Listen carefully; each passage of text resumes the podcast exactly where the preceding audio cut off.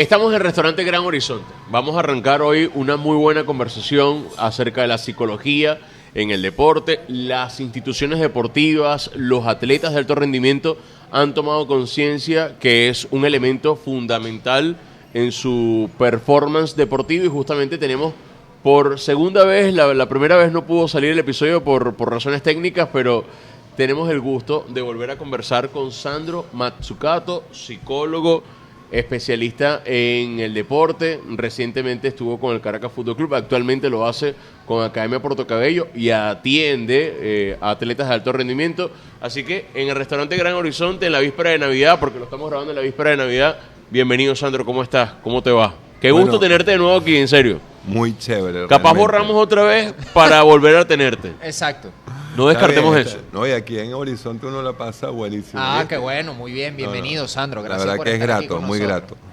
Este, ahorita que estabas planteando un poco el hecho de lo importante que es para las instituciones ir incorporando el psicólogo, yo creo que las instituciones han ido incorporando al psicólogo, al nutricionista, este, los fisioterapeutas cada vez se especializan más y cubren no solo funciones este, terapéuticas, sino que también muchas veces acompañan a los atletas en su proceso de rendimiento. Neurociencia en algunos casos. bueno, la neurociencia este, cada vez más está presente tanto en las personas que se relacionan con los atletas, porque hasta los PF tienen que muchas veces los preparadores físicos trabajar con ciertas herramientas que impulsan las asociaciones cognitivas. Ahorita nosotros, por ejemplo, en Puerto Cabello estamos usando luces este, que manejan tiempo de reacción, lateralidad, este, toma de decisiones, pensamientos complejos, coordinación. Entonces, todas esas funciones ahorita son apoyadas con herramientas que tienen fundamento y desarrollo en los laboratorios de neurociencia y que se empiezan a aplicar en el deporte. Y todo esto pasa porque cada vez este, el concepto de atleta es más integral. Claro, más exigente también. Más exigente. Un atleta hace 20 años, 25 años, era alguien que tenía talento en un deporte. Ahora un atleta es una persona que tiene un talento en un deporte, pero que tiene que trabajar en diversas áreas para optimizar su rendimiento al tope.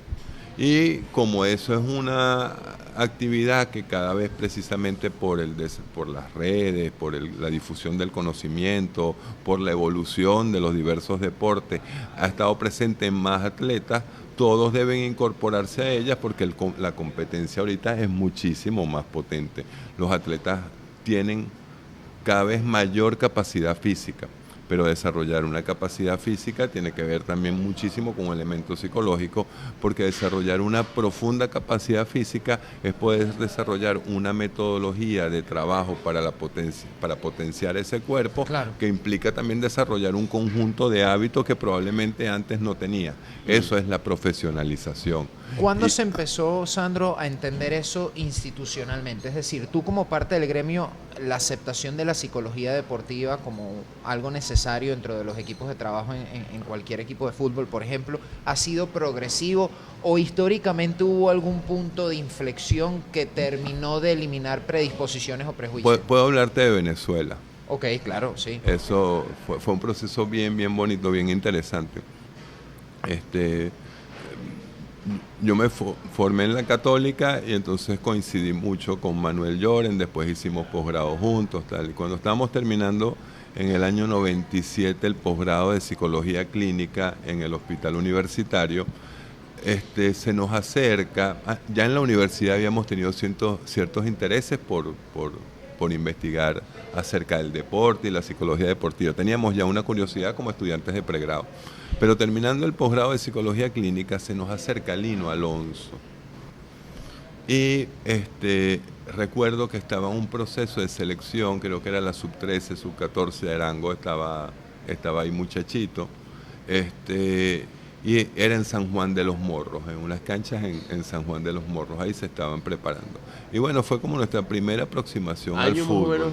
año 97. 97, ok. 97, Y qué importante que digas el nombre de Lino Alonso, porque creo que es un aporte más de los que ya él ha hecho, pero que tal vez pasaba desapercibido. Lino, este, y, y Manuel hacen una muy, muy buena relación y como Lino también trabajaba precisamente a nivel de selección con las categorías menores, va incorporando a Manuel, Manuel Llorén en el proceso de trabajo con las categorías menores. El primero que hizo ese impulso fue, fue Lino y a nivel profesional, este, Manuel ya después de haber agarrado cierta experiencia en el fútbol de categorías menores, pero a nivel de, de selección, empieza a trabajar con Chita San Vicente.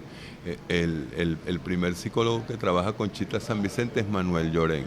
Eso fue más o menos en el 2001, más o menos, 2001. Ya Manuel tenía un par de años o tres años trabajando con Lino en las categorías menores y salta a trabajar en el Caracas y es creo que uno de los primeros psicólogos que trabaja a nivel profesional.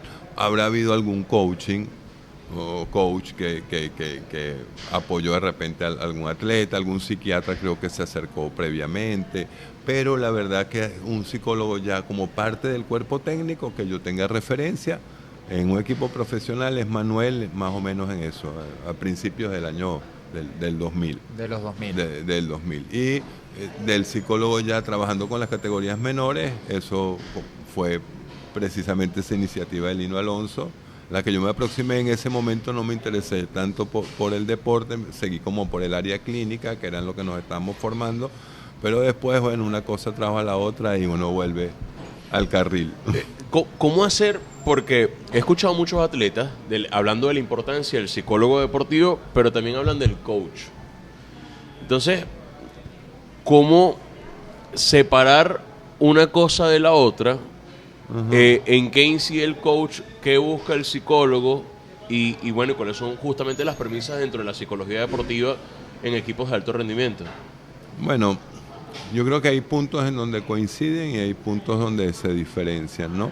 Un, buen coach acompaña al atleta y el acompañamiento es una función psicológica porque cuando tú te estás planteando ciertos objetivos, realmente una de las mayores dificultades es, con, es lidiar con las emociones que se van dando en ese proceso. Tú, este, desarrollar un hábito implica un proceso de cambio. Por lo general, los atletas este, van construyendo un portafolio de hábitos que en la medida que los van cumpliendo todos, optimizan el rendimiento y los lleva a profesionalizarse. Y la construcción de esos hábitos que se dan en la profesionalización necesitan el apoyo de alguien porque eventualmente hace falta una estructura ortopédica externa que de alguna manera haga que la persona se encarrile nuevamente en el proceso porque hay muchas emociones que te sacan del proceso. Entras en desesperanza, muchas veces también en, falta de energía, este, muchas veces también la angustia en el proceso de cambio por no lograr los objetivos aparece y aparecen montos grandes de frustración. Eh, hay, diversas cosas que te pueden... Una lesión en tu mejor momento. Una lesión en el mejor momento, tienes que reiniciar todo el proceso o postergarlo y eso también como que muchas veces te hace pensar si tiene sentido o no tanto esfuerzo, tanto sacrificio. Después también aparece la ansiedad competitiva en donde el rendimiento que habías logrado en el entrenamiento no es el mismo durante la competencia, eso también es muy frustrante. Entonces esa figura que te acompaña, de alguna manera te ayuda a ir lidiando mejor con todas esas emociones y las contiene también y empatiza un poco, ¿no? Pero bueno, el, coaching eh, tiene como objetivo este, impulsar a que el atleta logre ese rendimiento y ha aparecido mucho la figura del coach motivacional, que es también este que no te caigas, pero bueno, termina siendo muy ideológico a veces el, el discurso y tiene un alcance este, determinado por su formación, que es el acompañamiento tanto de ejecutivos, atletas, a que logren esos objetivos.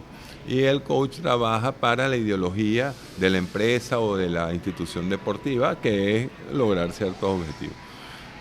El psicólogo tiene como base diversas formaciones que lo ayudan a intervenir de diversas maneras en ese proceso de desarrollar un atleta integral. Entonces, bueno, primero depende de la formación previa. En el caso de Manuel y, mía, en, su momento hicimos formación en dinámica de grupos para entender manejo de grupos.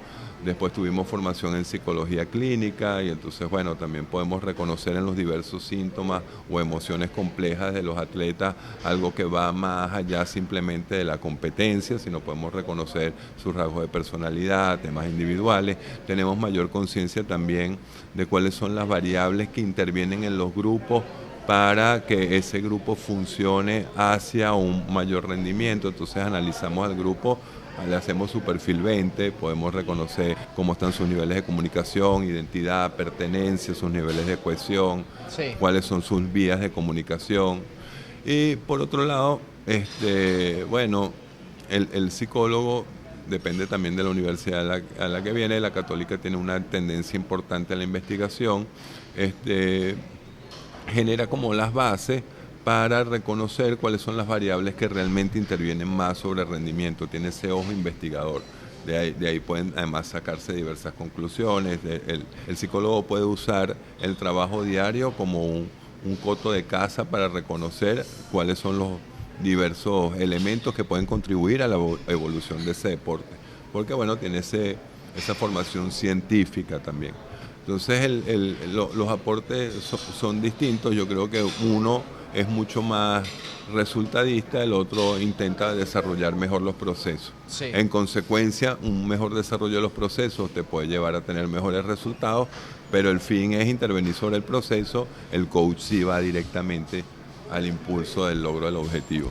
¿Cuáles son las particularidades psicológicas del atleta venezolano o del futbolista. Yo creo que podemos mantenernos en el ejemplo del fútbol para guiar mejor la conversación. Y lo uno con una percepción tal vez generalizada, tú me dirás si es acertado o no. ¿Por qué al atleta venezolano talentoso, al futbolista venezolano, le cuesta en la mayoría de los casos lidiar tanto con el éxito, con la notoriedad, con saberse bueno y que eso le sirva de móvil para llegar al nivel que realmente puede llegar, porque muchos se quedan en el camino. Bueno, yo e, eso fomenta un poco la hipótesis de que es un tema de actitud. Okay. Que el jugador venezolano, como no se cree lo suficientemente capaz, que su autoestima no es lo suficientemente buena, no termina de desarrollar ese talento que lo impulse a seguir evolucionando y creciendo. Pero puede pasar el otro extremo, que, se sabe y se cree tan bueno que baja la guardia, diciéndolo en términos coloquiales. O también que piensa que tiene un talento superlativo y que de alguna forma este, mm, ese talento lo va a respaldar en cualquier circunstancia. Y no entrena o no se exige a la altura de lo que ah, tiene que hacer. Y ahí voy un poco al, al punto, ¿no? Mira, cuando tú hablas del deporte venezolano, y ahí sí me, parece chévere que lo podamos usar como una especie de generalidad, en términos, en términos generales, este, los atletas venezolanos llegan al deporte y las primeras dificultades por las que tienen que transitar es luchar contra sus condiciones para el desarrollo. Entonces, e, esto es un, tema clásico en las categorías menores de cualquier equipo en el, en el Zamora, en el Caracas, Puerto Cabello, esto, esto es un clásico. Muchos chamos les cuesta, por ejemplo, Puerto Cabello tiene un sitio de acopio del autobús para ir a Puerto Cabello desde Valencia. Pero a los chamos les cuesta el transporte a ese centro de acopio. Mm. O porque no tienen el dinero, o porque hay dificultades de gasolina, o porque te puedo dar una lista de por qué.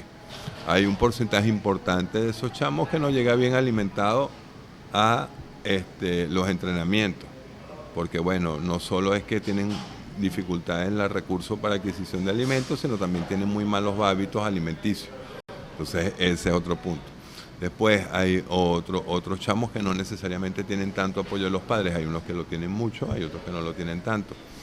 Pero las condiciones de desarrollo que tienen que ver con el equipamiento, con la alimentación, con el traslado, son condiciones difíciles de alcanzar para la mayoría de los atletas venezolanos. Eso a su vez te dice que estamos resolviendo cosas como más básicas que muchas veces te lleva a suponer que las que le siguen, que es, bueno, esta persona tendrá el conjunto de hábitos, la estructura familiar, que le permite entonces tener este, la, capacidad de mm, tener una vida más estructurada que es una de las bases que te permite después tener estructurado también tu modelo de entrenamiento, tu modelo de alimentación, tu modelo de descanso, que es a su vez lo que te lleva después a asumir la profesionalización de manera más fácil. Si coño, las condiciones de desarrollo, problema. las condiciones de desarrollo están, este, es una lucha alcanzarlas, eso muchas veces no te da la estructura suficiente para que las condiciones psicológicas que están posteriormente y que se basan en las categorías que esas condiciones de desarrollo te dan, se formen porque la formación de hábitos también se forma a través de una vida predecible, una estructura, una vida Claro, estructurada, estabilidad. una estabilidad. Cuando tú estás resolviendo urgencias cuando para- vives En la resolviendo base de la urgencias, pirámide de Maslow. entonces, bueno, ¿qué es lo que termina pasando? Que si los atletas que tienen o los deportistas que tienen mayores habilidades logran ir ascendiendo en las categorías menores, pueden llegar a un equipo de primera, pero no necesariamente tienen interiorizado todos los elementos que requiere un atleta integral, que son la suma de hábitos, que muchas veces, mira, Venezuela tiene un tema interesante a nivel educativo. Muy pocos chamos van a preescolar este, primaria es algo natural, pero en preescolar eh, eh, to- todo eso de mete el cuadrito dentro del cubito, juega con la plastilina, este, haz dibujos, eh, todo eso genera las categorías básicas para la adquisición de la lectoescritura. Pero nosotros muchas veces, como la educación le da mucho más peso a la primaria, arrancan desde la primaria y no generaron esas primeras categorías, entonces bueno, ya empieza Con carencias. con carencias en el proceso de desarrollo de la primaria. Entonces, si vamos, lo llevamos, extrapolamos eso al deporte, los atletas cuando llegan a cierto punto, que es a la profesionalización, todavía tienen muchas carencias para el desarrollo de pro- la profesionalización. Y entonces sí, todo pasa a ser como ideas muy abstractas, o soy muy bueno, o soy muy malo.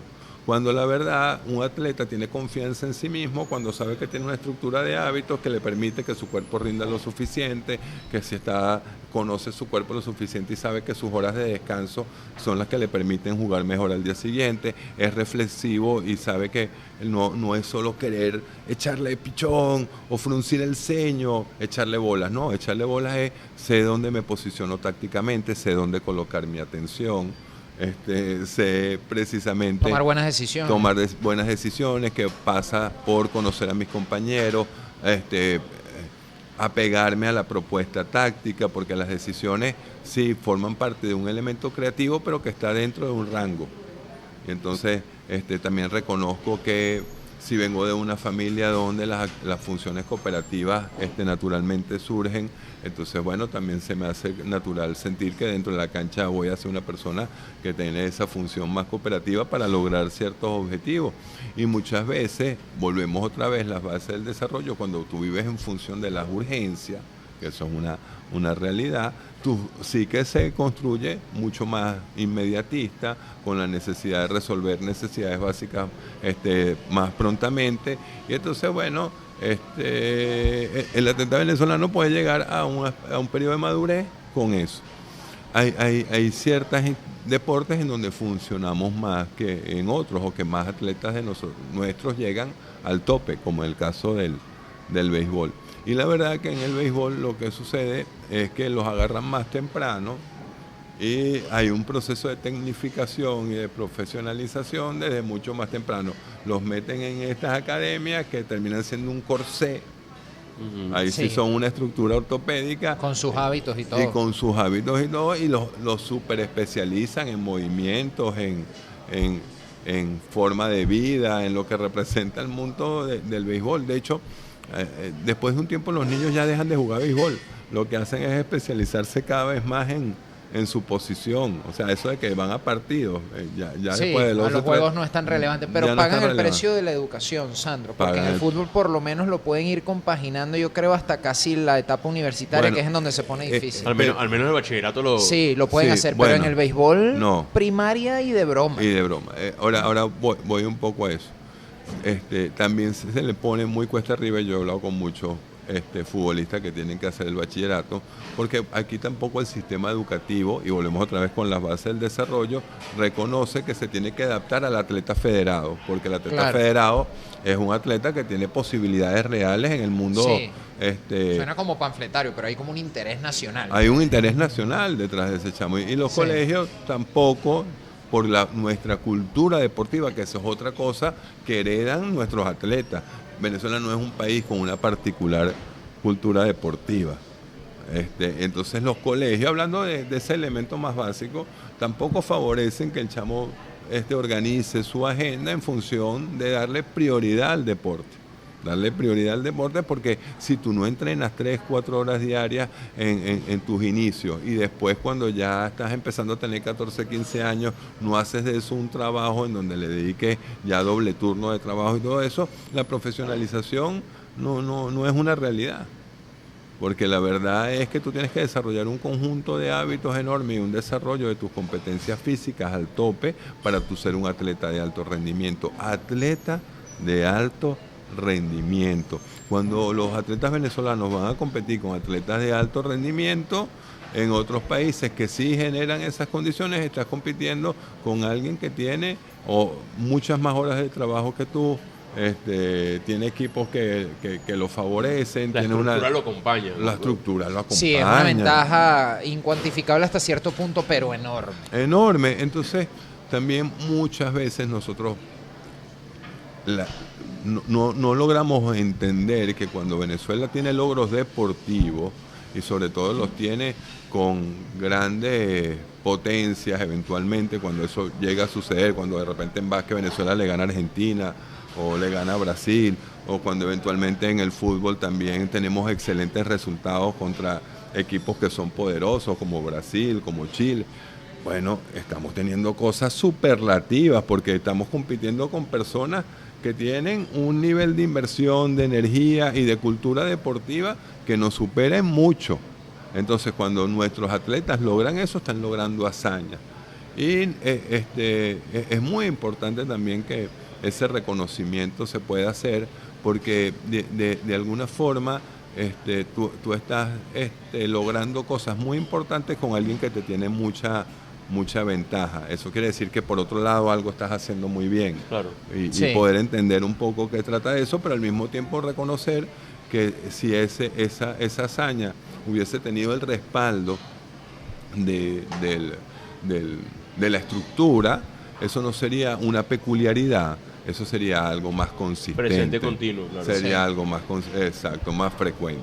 Mucho te, más frecuente. te consulto, ¿cómo hacer para que la carga del alto rendimiento no influya tanto en el atleta? Porque al final, eh, por ejemplo, Simon Biles, eh, muchos atletas del alto rendimiento se han descargado a decir, mira, es que pesa, o sea, esto, pesa mucho, esto ha incidido en mi salud mental. Y no solo eso, Sandro, porque yo creo que en Venezuela, y complementando la pregunta de Hernán para que sea lo, más integral posible, hablabas del béisbol, y aquí siempre ha habido la particularidad, y yo lo he podido percibir en primera persona por otras experiencias laborales, el atleta, a través de su talento, en edades creo yo muy tempranas, sin ser psicólogo, asume y entiende nocivamente que el peso del avance de su familia, socioeconómicamente hablando, está sobre sus hombros. Y no hay manera de que eso sea positivo para su rendimiento, para su desarrollo mm. y para que logre tratar de hacer lo que está destinado a hacer siempre y cuando con su actitud lo acompañe. Es decir,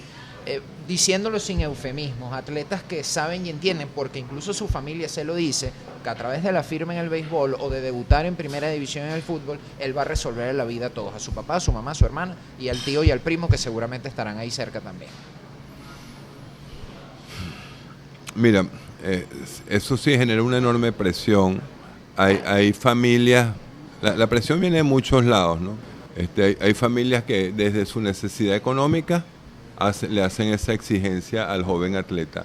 Hay padres que desde su necesidad emocional le hacen exigencias enormes a sus hijos de que tienen que ganar porque... Para vivir eh, a través de ellos. Para vivir a través de ellos su deseo.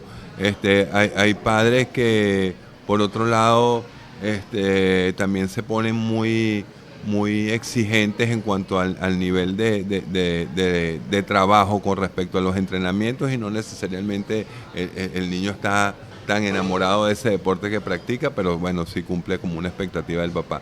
Hay muchas formas en donde las exigencias de los padres recaen en los hombros de los hijos, pero bueno, eso creo que e, es un, proceso complejo porque todos los papás tenemos un problema que nadie nos enseñó a ser papás. Y hay una parte de la realidad que la cultura está muy versada al éxito. Y este, los papás pretendemos que nuestros hijos sean exitosos. Y ese concepto del éxito es muy abstracto, es muy amplio pero por lo general este, está relacionado con ganar o lograr victorias o lograr.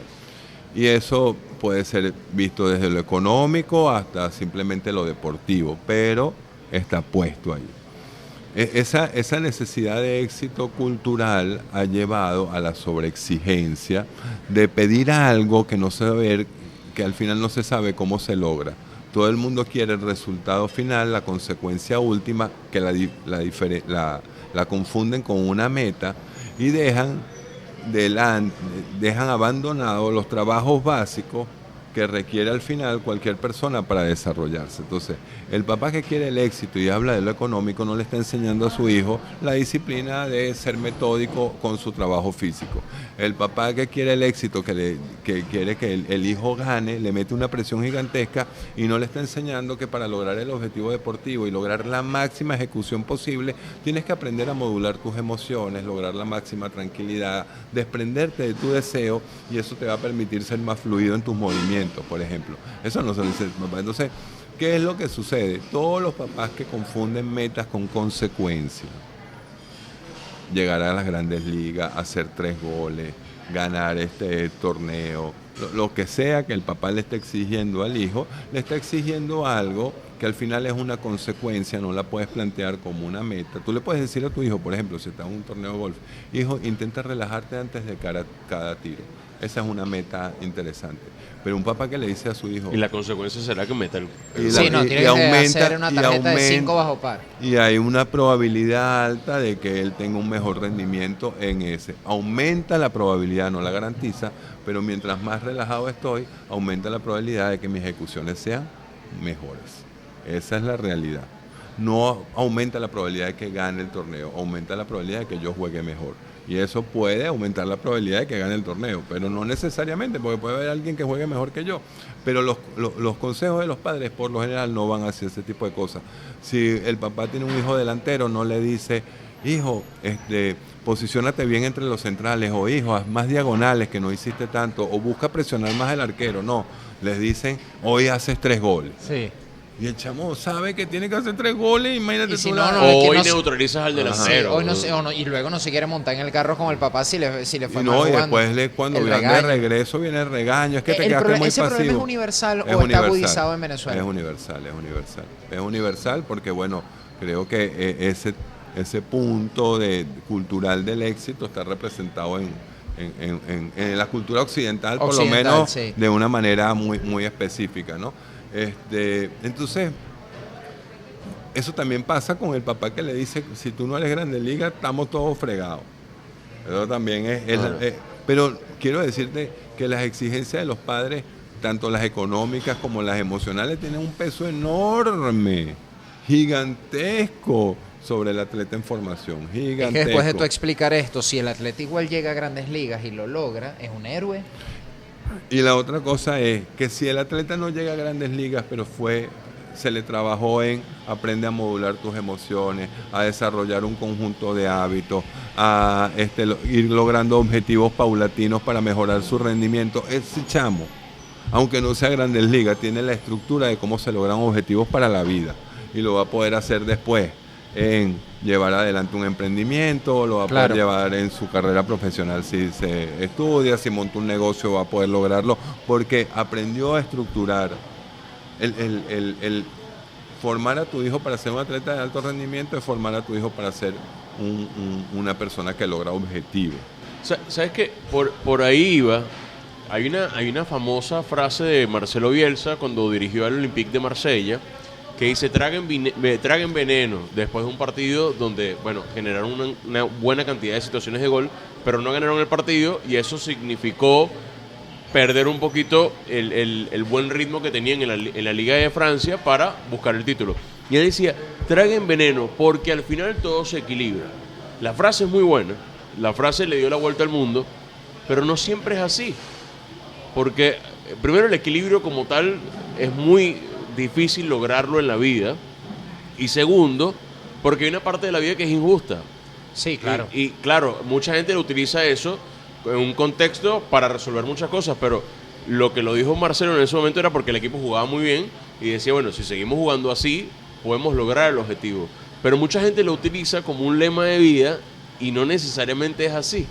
O sea, como si fuera una película que el bueno siempre gana Sí. o el que se esfuerza siempre consigue el objetivo. Mira, hay un momento en donde las personas logran tener una metodología que es más efectiva, pero el ganar siempre es un concepto relativo. Yo lo que sí te puedo decir es que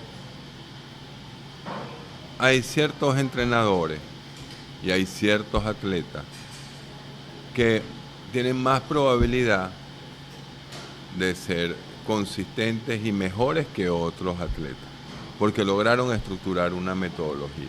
Entonces, sí es verdad que tragas veneno, sí es verdad que la vida eh, es, injusta, pero también es verdad que si en el desarrollo de tu metodología este, lograste eh, tocar los diversos aspectos que mejoran y potencian tu rendimiento, tú vas a tener una mayor probabilidad de éxito en proporción a tu talento. ¿Por, por- por qué planteo esto? Tú agarras ciertos entrenadores del baloncesto de la NBA, del fútbol venezolano, y tú puedes conseguir entrenadores que son consistentes en sus victorias. Ser campeón y lograr un campeonato sí es algo que implica una cantidad de factores gigantescos en donde no es tan sencillo, a pesar de tu poder ser consistente, lograr el, el- el campeonato final. Son muchas variables. Muchas variables. Pero tú puedes ver en Chita una consistencia hacia la victoria. Claro. Él, él en todos los años tiene siempre muchísimos más juegos ganados que, que empatados o perdidos, que este, siempre logra resultados específicos, por lo El menos de ganador, llegar. El técnico más ganador del fútbol venezolano. Y, Sí, y- no, y como es, natural llegar a postemporada. es Mm. muy, muy excepcional que eso no, no suceda. O sea, él tiene una, una metodología que de alguna forma, eventualmente las cosas no salen bien, pero él con esa Va metodología va a tener una probabilidad importante de lograr el objetivo final, que es el campeonato. Eso es una, esa es una realidad. Entonces, este, si tú logras tener finalmente una estructura de trabajo y una metodología que este, eh, al implementarla eh, lo- logras cierto, logras el rendimiento que, que querías, la probabilidad de lograr objetivos aumenta. Después siempre está el tema de la injusticia, siempre está el tema de la suerte, siempre está el tema de lo de la incertidumbre que no que bueno, se te lesionaron unos jugadores que eran importantes. Este, La pelota pegó en el palo cinco veces. pero no entró, no entró la polémica en una decisión arbitral. O sea, cualquier cantidad de cosas que entran en esa posibilidad hacen que después el último resultado sea, sea ma- más, difícil. Pero sí, tú puedes conseguir personas. Y, y que creo que son las personas que van eh, creciendo en el mundo deportivo, las que van teniendo la capacidad de adaptación para que su metodología se vaya ajustando hasta lograr algo que les permite dentro del mu- mundo, el contexto en el que se mueven, este, aumentar su, su efectividad. Y eso también tú lo ves en ciertos deportistas. Ah, Hay deportistas que todos los años en el equipo que puedan estar jugando son consistentes en, su rendimiento. Y son deportistas que lo logran porque desarrollaron también una estructura de hábitos que les permite eso. Para mí es muy fácil verlo, por ejemplo, en Kaki Rivero, que es el capitán de, de nuestro equipo. Kaki es una persona que tiene una metodología de trabajo y es riguroso con su metodología de trabajo. Él es- incluso nos habló hasta del estoicismo alguna vez, ¿no? bueno, eh, nosotros conversamos mucho, eh, eh, es un tema de, que compartimos. Este, y esa metodología de trabajo, así como Chita tiene una metodología de trabajo, les permite un nivel de consistencia en los resultados que, que logran. Ahora, ser campeón se logra hacerlo todas las veces, no. Pero entre esas dos personas tú ves que las probabilidades de que ellos puedan estar en equipos donde eso suceda aumenta. Es alta, ¿no? Y además es un deporte colectivo en donde más allá de los hábitos de Kaki o la disciplina, la metodología de trabajo que mencionas o del propio Chita, hay mucha gente más involucrada. Hay Son 11 mucha. jugadores en cancha, no, No, solo está Kaki. involucrado este, todo, hasta el cuerpo de prensa. Todo lo que ahí forma parte, todo el mundo está rajuñando o todos dependen también de ese resultado. Todo- de Sí. todos depende de ese resultado. Hablabas de Kaki y que es el capitán del equipo. Y yo quiero entrar ahora, eh, Sandro, en el tema del liderazgo. Hay varias preguntas ¿no? que me surgen al respecto. La primera, si el liderazgo se puede crear de la nada, la capacidad de liderazgo se puede trabajar para que nazca en alguien, esa es la primera pregunta. Después, ¿qué tipos de liderazgo identificas tú al menos en el deporte de alta competencia? Porque me imagino que hay distintas formas de liderar. Y desde tu experiencia, ¿cuál es la más efectiva, al menos en el fútbol? Mira, voy a empezar por la última.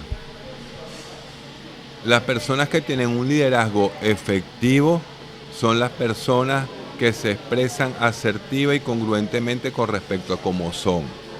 Es decir, una persona cercana, si es genuinamente cercana, eso va a influir de manera potente sobre sus jugadores.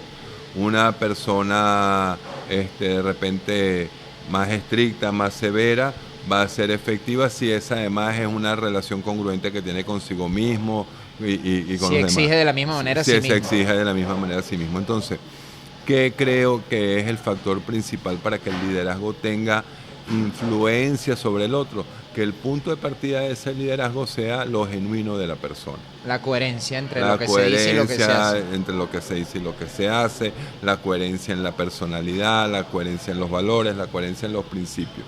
Yo creo que ese es el principal factor. Habrán liderazgos mucho más cercanos, habrán liderazgos más autoritarios, pero sobre todo que la persona que esté expresando lo que está expresando y como lo está expresando lo haga de forma muy genuina cuando de repente alguien que es un poco autoritario quiere intentar ser más cercano para ver cómo y, no, no, no, se ve honesto, no se ve transparente, ya, ya ahí todo ese liderazgo se desploma. ¿no? Nosotros tenemos muchísima influencia en, los demás, en nuestro entorno, cuando somos realmente genuinos. E, e, esa, y desde la personalidad, desde el introvertido hasta el extrovertido la persona genuina impacta profundamente a los demás. Y una de las cosas que sí requiere entonces un entrenador para ser juvenil es un alto proceso de autoconocimiento. El, entrenador que se conoce cada vez más a sí mismo, este, de alguna manera también es capaz de ser más genuino. Y eso es un factor importantísimo en el liderazgo. El otro factor importantísimo en el liderazgo este, que se basa y, se, tiene anclaje en esta, en esta genuinidad es el hecho que tenga la capacidad de convencer al grupo de la propuesta de trabajo que está planteando. Entonces, este, un entrenador debe tener realmente y hacer un esfuerzo porque el grupo entienda la propuesta de trabajo y entienda la propuesta táctica pero después tiene que reconocer que el grupo la haya validado. Y ahí es cuando el liderazgo es un vector para que la concentración grupal aparezca, porque en la medida que todos los jugadores comprenden y validan la propuesta, la terminan plasmando en el campo. Cuando tú ves que el liderazgo no está funcionando, cuando de alguna manera los jugadores no terminan de validar la propuesta que el entrenador tiene.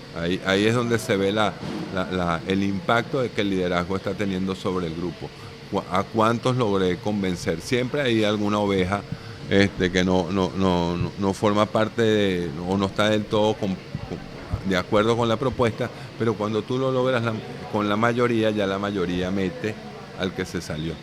Claro. Y entonces, eh, de alguna manera, entonces esa propuesta muchas veces es una cultura de trabajo, es una propuesta táctica, es un sistema normativo y que el entrenador tenga muy, muy claro todo eso este, y que, lo haga respetar de manera clara todo eso, es lo que hace que su, liderazgo funcione.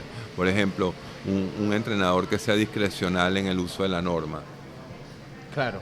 Pierde credibilidad, legitimidad. Que, tenga, que unos tengan privilegios y otros no. Que unos tengan privilegios, otros no. Que no, que, exija cosas, cosas que, exija cosas que no se exige este, a, sí, mismo este, que su nivel de compromiso esté por debajo del nivel de, de compromiso de las personas con las que él trabaja.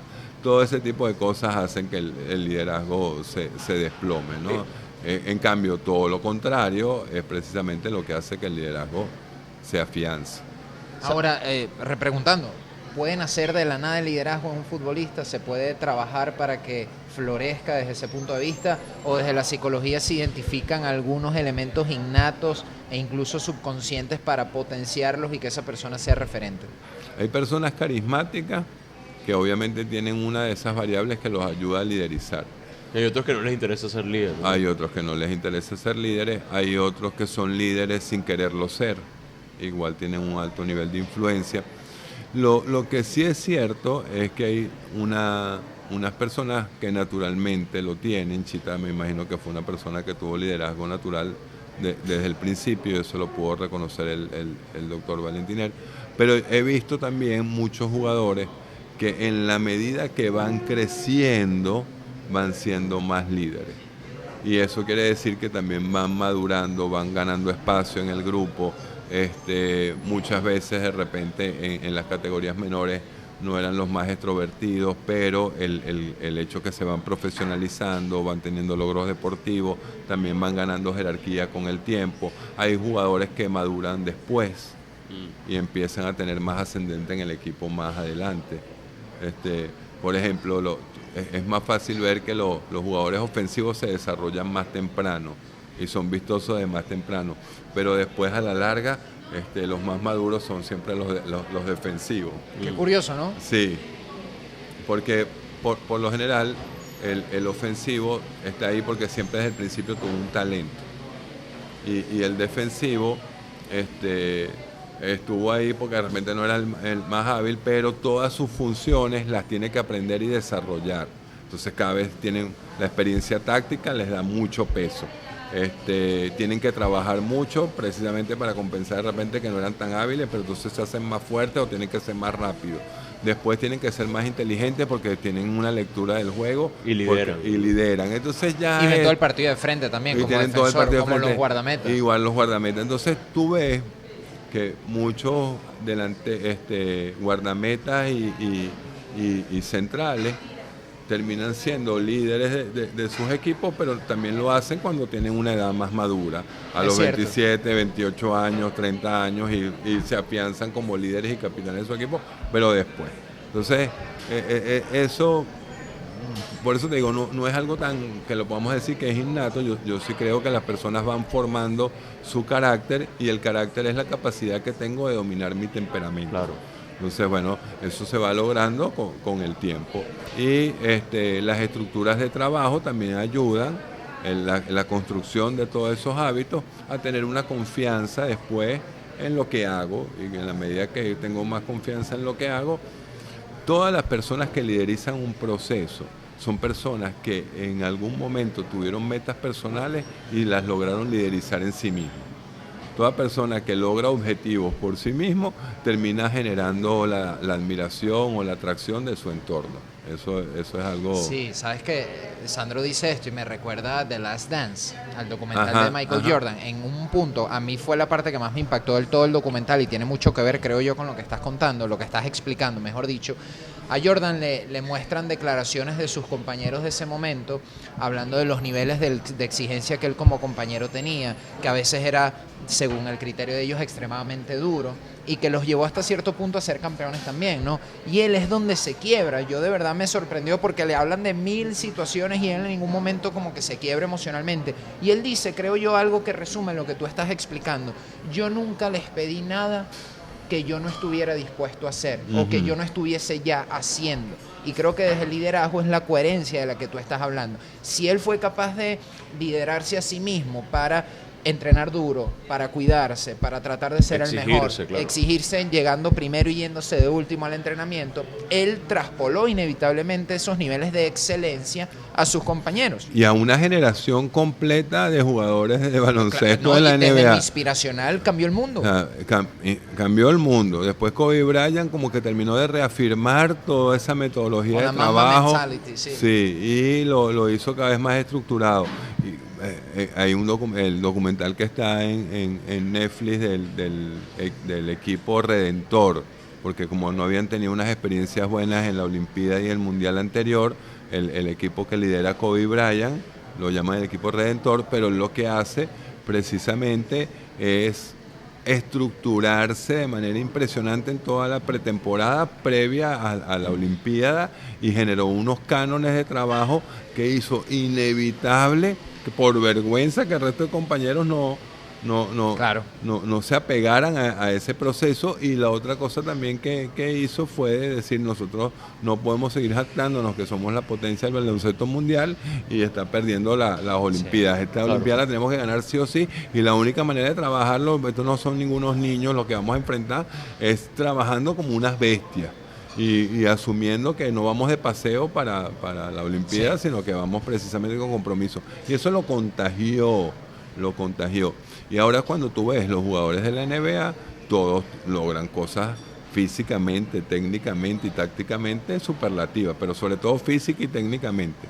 Eh, el, el básquet FIBA tácticamente les ha mostrado Mm. que, mm, al- algo im- muy, muy importante, ¿no? Pero físicamente y técnicamente tú cada vez son más super atletas, o sea, Claro. y eso es porque han desarrollado una cultura de trabajo que atletas como estos fueron eh, eh, este, mm, masificando o, o- o- o- o haciendo atractiva y, y mostrando que ese método aumenta la probabilidad de que tú seas un deportista consistente de alto, de alto rendimiento. Y además un poco la historia de Kobe Bryant es interesante porque él al principio no le fue bien. Él no fue un jugador destacado cuando empezó a, a jugar baloncesto. Y la única manera que él consiguió para destacarse fue precisamente trabajando más porque vio que había muchas personas que tenían un talento que lo, lo, lo Sí. superaba. Yo, yo tengo una pregunta, Sandro, es que, porque ya, ya estamos como llegando al cierre, hay un término que a mí particularmente no me gusta, es muy despectivo acerca de los equipos venezolanos, que es, ya pasó la venezolanada, ¿no? Que se refiere a, en los últimos minutos el equipo venía bien y el equipo se derrumbó. Entonces, uno, ¿con qué tiene que ver eso? Se tiene que ver con los niveles de concentración. Y la segunda es, hay una frase que dice, nada es más contagioso que el entusiasmo, pero la duda también se contagia. Mira, nosotros seguimos pensando que los equipos venezolanos se desploman al final. Yo estaba hablando con jugadores del, del baloncesto venezolano que fueron al Mundial ahorita, hace poco. Tú- y- y nos decía, cuando nos toca jugar con los equipos europeos, lograr mantener la intensidad un cuarto es bravo, dos cuartos es bravo, pero ya en el tercero y cuarto cuarto no somos capaces de mantener la intensidad de los equipos europeos, porque los equipos europeos son superiores. Mm. La- la- Mentalmente. mentalmente, físicamente, técnicamente, Bueno, a- tácticamente. A, a Venezuela con Eslovenia. con En- en- Eslovenia, en el mundial. Con, con todos los equipos que enfrentó en el Mundial. Hizo un juego chévere contra Francia, hizo también, eh, estamos hablando en la pretemporada. Sí. Ajá, los amistosos. En los amistosos contra España. Hicieron juegos muy chéveres, pero se desplomaban en algún momento. Nos pasa con el fútbol. Mira, cuando a nivel físico nuestro biotipo, eh, el, el scouting no está tan bien hecho y entonces no, no siempre físicamente competimos igual. En el caso del baloncesto, esta generación había logrado cosas importantes, pero bueno, ya también era el, el- el cierre de, de- de- de su ciclo, se podría decir. Este, después, en, en el fútbol, nosotros cuando vamos a, a- a- a- a jugar contra equipos brasileros o, o argentinos, hablando de, de equipos profesionales, tenemos, eh, son equipos que su nómina es 10 o 20 veces la, nómina que tenemos nosotros. La jerarquía de sus jugadores en, las instancias que han participado, en los equipos donde han estado, son 10 o 20 veces por encima de nuestros jugadores. Este, la talla y, el- el biotipo está también por encima de nuestros jugadores. Ha- Hay una cantidad de cosas, los sitios donde trabajan, las metodologías de entrenamiento que utilizan, la inversión que, hace, que hay en torno al fútbol en esos países, en Brasil y Argentina, es superlativamente superior a la nuestra.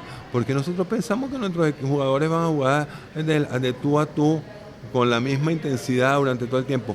Viene la venezolana porque por más, tú, tú compensas al principio con una sobreexigencia para poder estar más o menos a nivel de, Claro. de esos equipos, pero esa sobreexigencia te pasa factura en algún momento del, del- del juego. No vas a mantener los niveles altísimos de, de concentración para de alguna forma además compensar ciertas déficits que tienes con respecto a ese equipo. Tienes que marcar más duro, para, tienes que ser muchísimo más defensivo, tienes que estar muy encima de la mejor. marca, tienes que tomar decisiones y entonces a veces la técnica no te acompaña, pierdes más rápido la pelota. Son- Son una cantidad de cosas que están ahí, entonces no es la venezolanada. Mm. Es que bueno, nosotros estamos a un nivel de la evolución deportiva en algunos deportes y eso requiere que para poder jugarles de tú a tú a esos equipos, nos faltan de repente unos años para alcanzar ese nivel o un, un trabajo metodológico que nos permita lograr ese nivel. A eso iba. Y para cerrar, Hernán hablaba de la duda, entiendo el tema de la sobreexigencia que te pasa factura, coloquialmente hablando en algún momento del partido, ¿no? Utilizando el ejemplo del fútbol. Fernando Batista en algún momento también recientemente ha dicho que tiene que haber un cambio de mentalidad en la selección nacional para tratar de conseguir objetivos que hasta ahora no se han podido lograr, como es el hecho de clasificar una Copa del Mundo. Hay, hay duda, hay predisposición histórica por la adversidad que Venezuela ha tenido en el fútbol. Es decir, puede ser que cuando la selección venezolana esté a las puertas de conseguir algo importante, no se crea a la altura del propio No, éxito que va a conseguir. No estoy de acuerdo con eso. No estoy de acuerdo con eso porque de alguna forma estaríamos diciendo que ese logro deportivo no se alcanza por la actitud que tienen los jugadores en un momento determinado o la falta de confianza que tienen los jugadores para... Por las para- consecuencias de las metas que... Ajá. Y la verdad es que cuando estamos cerca, cerca de lograrlo, bueno, claro, como una predisposición al fracaso, no, quiero decir. no es una predisposición al fracaso. No, lo que nos llevó ahí es una condición al fracaso. ¿Por qué? Y aquí vamos con un tema que puede sonar un poco polémico. Yo sí creo que esta selección tiene unas altísimas probabilidades de, de- de- de lograr el objetivo, porque bueno, hay unas condiciones que lo, lo permiten y hay un grupo de jugadores que tienen una intencionalidad alta y, y bueno, ha- habrá que ver en la medida que los equipos nos respeten más, cómo, cómo nos van también. Claro, y la benevolencia del formato que hay que Ajá. meterlo en la ecuación. Por eso, hay, hay- Sí. hay condiciones que eso puede hacer. Pero vuelvo otra vez. Este, el, el- el fútbol venezolano está repleto de carencias. Esas carencias son las que nos permiten llegar hasta donde llegamos. No es la actitud de las personas. Yo creo que están, todas esas personas que están ahí están dando el mayor esfuerzo, tanto cuerpo técnico como jugadores, para lograr los objetivos. Y eso pasa también cuando los equipos profesionales van a Libertadores. Ellos no van a perder, ellos van con la convicción. Pero bueno, nuestra, nue- nue- nuestra convicción nos permite a veces hacer hazaña, pero nuestra falta de estructura no nos permite llegar más allá. Esa es la realidad. Sí. O sea, no es solo un tema de actitud. Eh, este, yo entiendo que históricamente el fútbol venezolano pasó por un periodo muy largo en donde siempre fue la, la cenicienta, pero la verdad que ese, ese equipo que logró primero con, con Richard Páez y, y- y después con, Farías. con Faría a estar en, en- en una posibilidad fue porque ya sus jugadores habían estado en ligas mejores, este, porque esos fueron equipos que se desarrollaron desde las categorías menores y tuvieron una mayor, mejor formación de los equipos que, que los precedieron, que cada vez empezamos a tener eh, jugadores más técnicos, que antes no teníamos jugadores técnicos, empezamos ahorita a tener jugadores más técnicos, que hay un, jugadores que se han formado no solo en Venezuela, sino han tenido también la oportunidad de formarse fuera y eso les ha dado un mayor nivel. Entonces, el equipo que tenemos ahora tiene mucho más nivel que equipos anteriores y, eso ha sido progresivo, pues. Ah, Probablemente hab- habrá una selección que uno puede decir, no, esa fue la mejor selección. No, no, no quiero debatir cuál, es la, la mejor selección, pero lo que sí quiero decir es que este, nosotros avanzamos en la medida que evolucionamos como este, país deportivo, como, como cultura deportiva del fútbol. Entonces, nosotros no podemos pensar que estamos al igual que un país como Argentina, en donde la cultura del fútbol está, hay miles de equipos. O Brasil. No, o o que la mera actitud acorta esas distancias Y que es la- suficiente y que para la mega- equiparar las y que la mega actitud va eh, eh, de El ser- chabolismo, Hay- pues. el chabolismo hay que jugar hay que tener gente formada hay que tener gente técnica Eh, hay un Cuchillo dicho entre los dientes. hay, hay- hay- hay- hay- hay un, un dicho que dice deseo no preña Sí. Ah, y nosotros seguimos pensando, y eso sí es muy venezolano, que como somos bravos, y no quiero decir la otra palabra, porque somos Arrecho. arrechos, nosotros vamos a lograr todo con eso. No, no tenemos que lograr eso cuando desarrollemos las condiciones para lograr eso. Y el mundo ahorita está como bajo esa premisa también, eh, eh, de lo que te preguntaba Hernán hace rato, como eh, si lo sueñas lo puedes lograr. No. y es como, eh, ese es positivismo puede ser tóxico. Eso, eso- en eso algún es momento. mentira, eso es mentira, eso es mentira. Me encanta ese pragmatismo, Ah. porque es la verdad. No, no, Es que la vida es eso. Entonces, eh, no es que los venezolanos llegan hasta ahí porque no tuvieron la actitud suficiente. Ah, si tú le quieres ganar a Brasil, apunta de actitud, que bravo eres tú. No. Tú no le vas a ganar. Anda a jugar tu tenis con, con Nadal y gánale a punta de actitud. No, Uruguay le ganaría siempre. ¿Ah? Uruguay le ganaría siempre, entonces con la famosa garra charrúa, si fuese un tema de actitud. Pero la verdad es que Uruguay siempre tiene altas probabilidades de lograr sus objetivos, más allá de que puedan tener muy buena actitud o que tengan muy Por buena garra, cosas. porque tienen Claro, jugadores, importantes que juegan en ligas de primer nivel, que siempre están en Sí. puntos top, entonces no es, no es. Por alguna razón nuestros jugadores, bueno, tenemos ya algunos jugadores haciendo. mm, y Ángel Herrera está haciendo cosas interesantísimas, tenemos jugadores, pero bueno, hay equipos que te tienen no un Yángel, tienen 10, 12 en, en- en equipos este, top, por algo los tienen, porque bueno, tienen una base, eso al final es la base. Entonces nosotros siempre queremos que el tope tenga la actitud. No, la actitud la tiene que tener la base. Y la actitud de la base es una actitud muy humilde.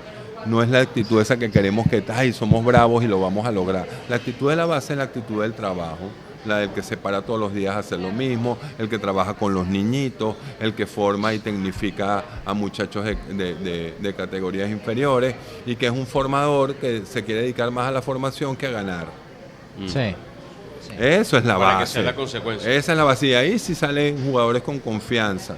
Porque saben que están muy bien físicamente, técnicamente, tácticamente, que cuando se enfrentan a, a otros equipos ellos no tienen nada que sentirse por debajo. Sí, porque ahí es donde desaparece el complejo Ahí, ahí es donde desaparece el complejo. Ahí sí desaparece el complejo. porque te sabes preparado Porque para la te ocasión. sabes y porque sabes que mis instituciones son sólidas, son buenas, que yo no salí de, de- de la nada. sino que, o sea, un chamo que se formó en el Barcelona, por decir algo, él sabe de dónde salió. Claro. Lo mismo que le pasa a un chamo que salió del Caracas y que ahorita pues, seguramente va a ser un chamo que salga de Puerto Cabello, o sea que hay una estructura, salgo, hay, hay, mucha, hay, hay un equipo interdisciplinario que me apoya, hay una metodología que me lleva a crecer de determinada manera, ese chamo va a tener más confianza, claro, claro. Bueno, bien interesante. Sandro. Este sí quedó. Este- Este todo bien. Yo creo que me censuraron el otro. No, no, y- y- imagínate, No sé y qué dije, yo estaba cosa- pensando que habré dicho la No otra vale. vez que no, vale. No vale. dije algo inadecuado. No, en absoluto. al Todo revés. lo contrario, fíjate, y no porque estés aquí, nosotros siempre conversamos de verdad, y no porque estés aquí, que qué lástima que se perdió. Hacemos un Cualquiera- diagnóstico apenas terminó el Ajá, programa. cualquiera no- nos hubiese dado lástima, ¿no? Que no se malinterprete, pero de las charlas que más hemos disfrutado fue la primera contigo y ahora esta otra vez. Ah, bueno, me alegro. Son las que más hemos, donde más escuchamos.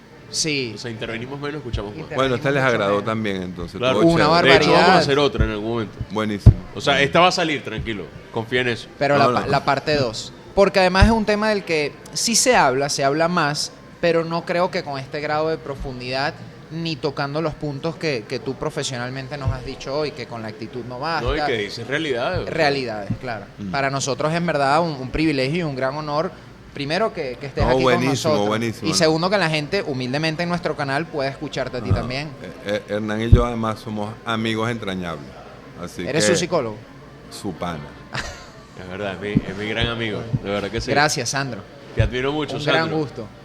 Siempre te lo Buenísimo. digo, pero Un te lo digo gustazo. aquí también. Un gustazo, podcast. de Pero no te verdad. vayas. espérate, No te vayas, espérate, un cafecito o algo. Sandro Matsukato aquí en Gran Horizonte. Esta sí va a quedar, así que no se preocupen, lo van a poder disfrutar en nuestro canal. Y si les gusta, comenten porque, ¿por qué no? Más adelante puede venir una parte 2 hablando de situaciones puntuales del deporte venezolano. En el 2024 está la Copa América, vuelve el proceso eliminatorio, el fútbol sigue, la Liga Venezolana, Y los grandes la Liga Fútbol. deportivos, hay Correcto. Euro, hay Juegos Olímpicos, eh, puede- bueno, hay muchas marcas que se pueden estar rompiendo en el 2024. Y la psicología entonces en torno a esos temas siempre es pertinente. Gracias por ver nuestros videos, por suscribirse. Este cierre de año para nosotros ha sido una locura en el buen sentido de la expresión. Gracias a todos por el apoyo. Recuerden darle like, comentar y compartir el contenido, así como suscribirse a nuestro canal. Esto es Día de Jueves.